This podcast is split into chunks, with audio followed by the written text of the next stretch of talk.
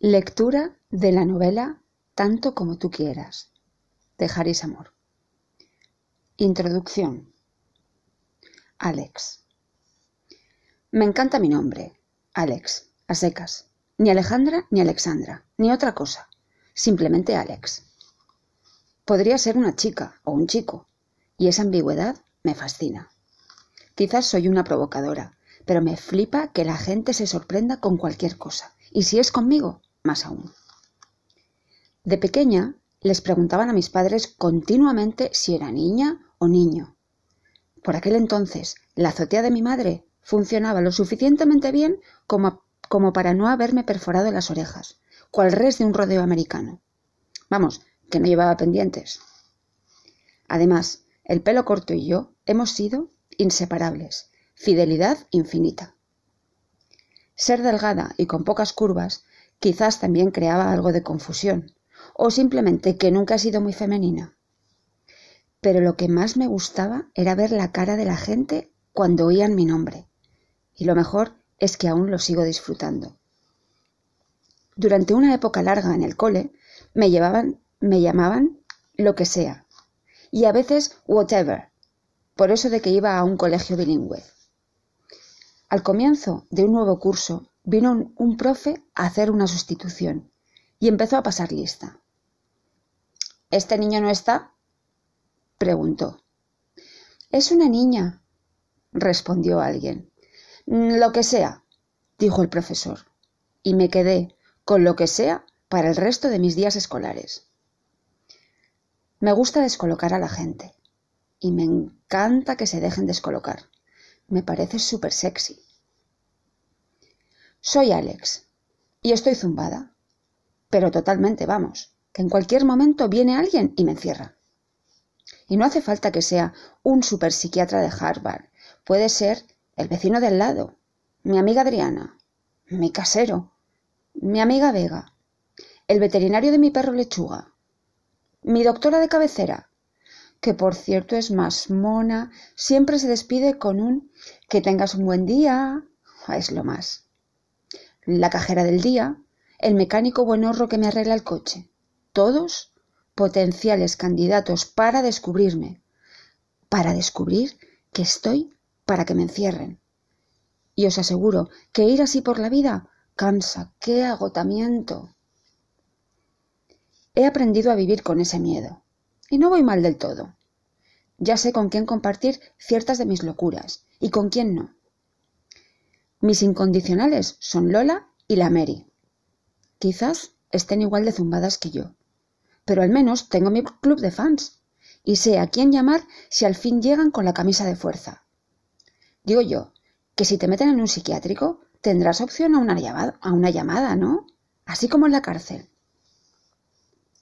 Cuando vine al mundo y empecé a ser consciente de que era inconsciente, a ver si me explico. Vamos, que desde que yo recuerde, me han pasado cosas que a casi nadie le pasan, por no decir a nadie. Y por eso me tachan con un esta está mal de la chota. En fin, lo llevo como buenamente puedo. Y por ahora, a mis 43 años, en realidad tengo 44, pero no me gustan los pares, así que siempre voy de dos en dos. De 43 pasaré a 45. Pues eso, que no ha habido ningún amago, tipo se oyen sirenas, rodean la casa, salen dos camilleros o camilleras de una ambulancia. Gritan dos policías. Está rodeada, sabemos que está ahí, salga con las manos en alto. Y salgo, con el tinte en el pelo, a medio de pilar, y mi lechuguín ladrando cual poseso en defensa de su mami la chiflada. A ver, ha habido momentos chungos, pero chungo cubata, de no poder dormir, de pensar, esta es la definitiva y que me coja Dios confesada, de ir por la calle observando a todo Cristo por si sospechaban algo, y yo sonreír mucho, así como disimulando, haciéndome la cuerda, la fina, la formal y la seria, cualquier cosa con tal de que encajara dentro de lo normal, este es mi miedo más grande. Luego tengo otros que también me condicionan mucho, pero este es el peor. La primera cosa rara que noté de pequeñita fue lo de las luces en el pecho. Quizás sea lo más heavy, al menos para algunas de mis amigas.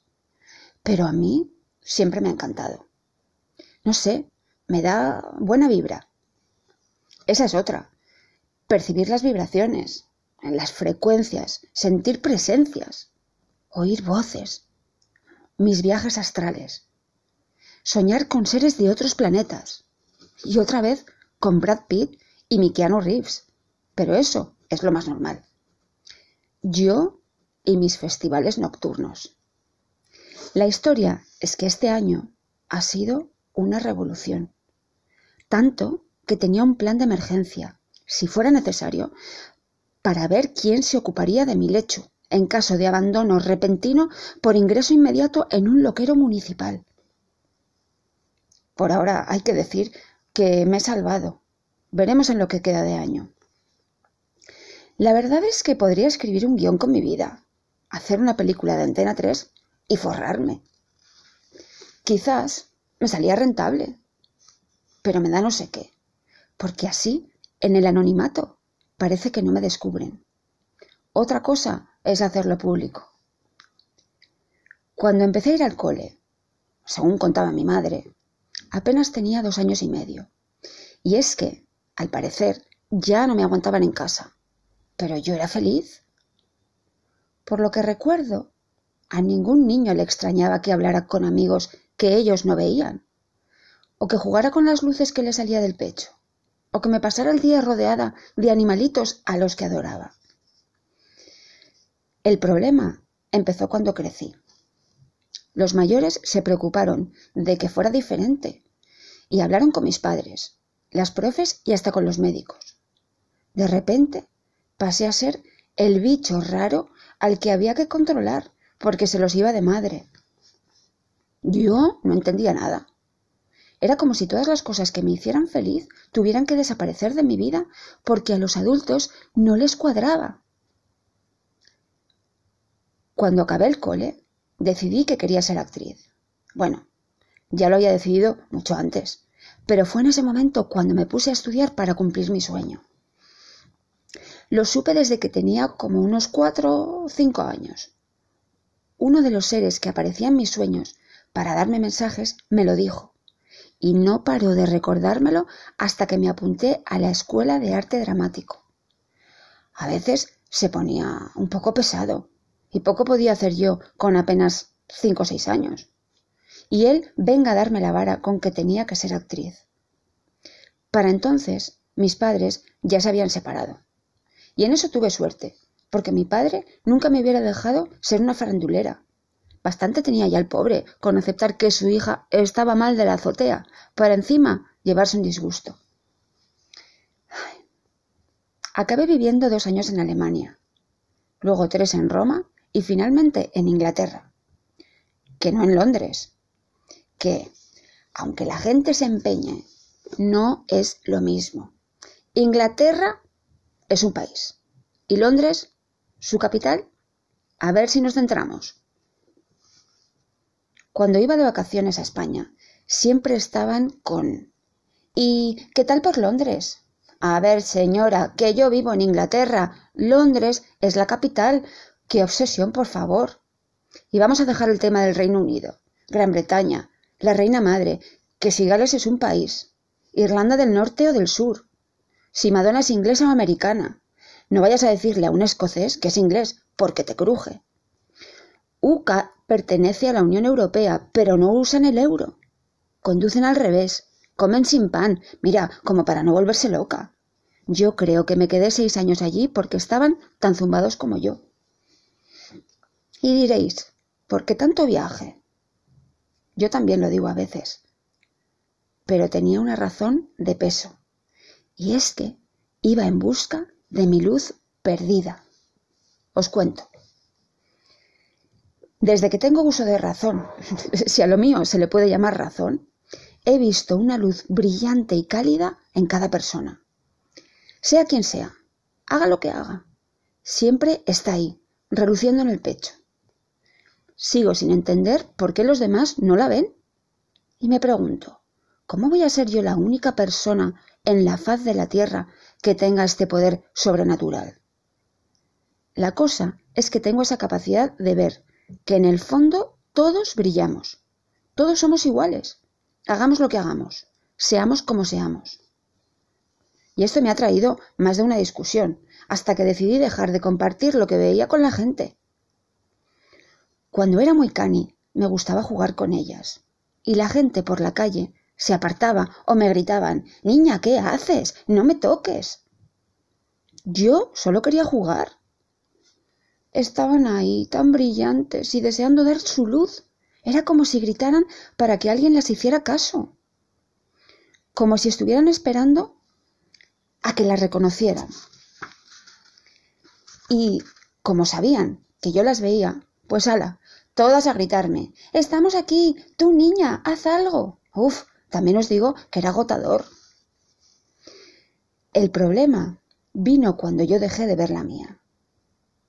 Claro, yo también tengo la mía propia. O la tenía.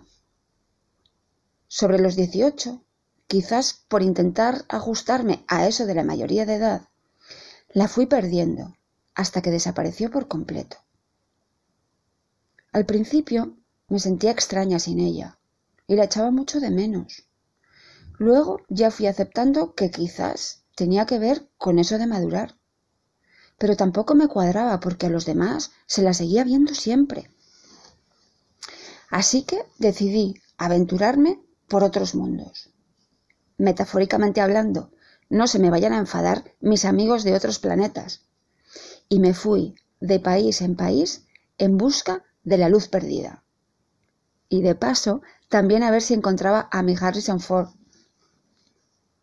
Me dediqué a estudiar idiomas, trabajando en lo que podía, de camarera, limpiando habitaciones en hoteles, repartiendo periódicos, de cartera y dando clases de español, italiano y alguna de alemán.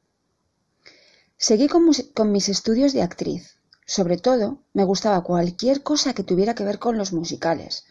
Voz, baile, teatro musical, me chifla. Ah, y también tocaba percusión. Empecé con el piano, pero la profe dejó mis clases porque decía que era imposible enseñarme mientras yo me empeñaba en tocarle el pecho o volaba por la clase en busca de no sé qué luz extraña. Luego me apuntaron a violín. y Saco Macaco se llamaba mi profe, aunque yo creo que era más bien un nombre artístico, o el apodo que le habíamos puesto, ya no me acuerdo. Tenía una ventaja, y es que la profe estaba loca conmigo. Vamos, como si hubiera descubierto una genia. A esta le daba igual que yo hablara con las paredes o oyera voces. Creo que de verdad pensaba que tenía un portento como alumna, que quizás juntas íbamos a llegar muy lejos. Se vería dando conciertos en Londres. Sí, sí, la capital de Inglaterra. Yo estaba feliz, pero creo que mis padres creían que la profe estaba tan loca como yo, y por eso me borraron de la academia. Al final decidí que lo mío era la batería. Empecé con percusión en general, y un día, en mis clases de teatro en Inglaterra, hicimos un taller al que vino una pareja un tanto peculiar a impartirlo. Y al señor, una mezcla entre Einstein y Doc de Regreso al Futuro, se le fue la cabeza cuando me dio un tambor y me oyó tocar. Otro chiflado que creía haber descubierto a la futura diosa del Olimpo musical. Yo no sé qué les pasaba, pero yo me convencía de que eran tan que eran unos locos como yo y que sus rarezas le acercaban a las mías. Me propuso unirme a su grupo de música Cajún. Por aquel entonces no tenía ni idea de qué leches era eso una especie de música country con mucho violín y cantos folclóricos.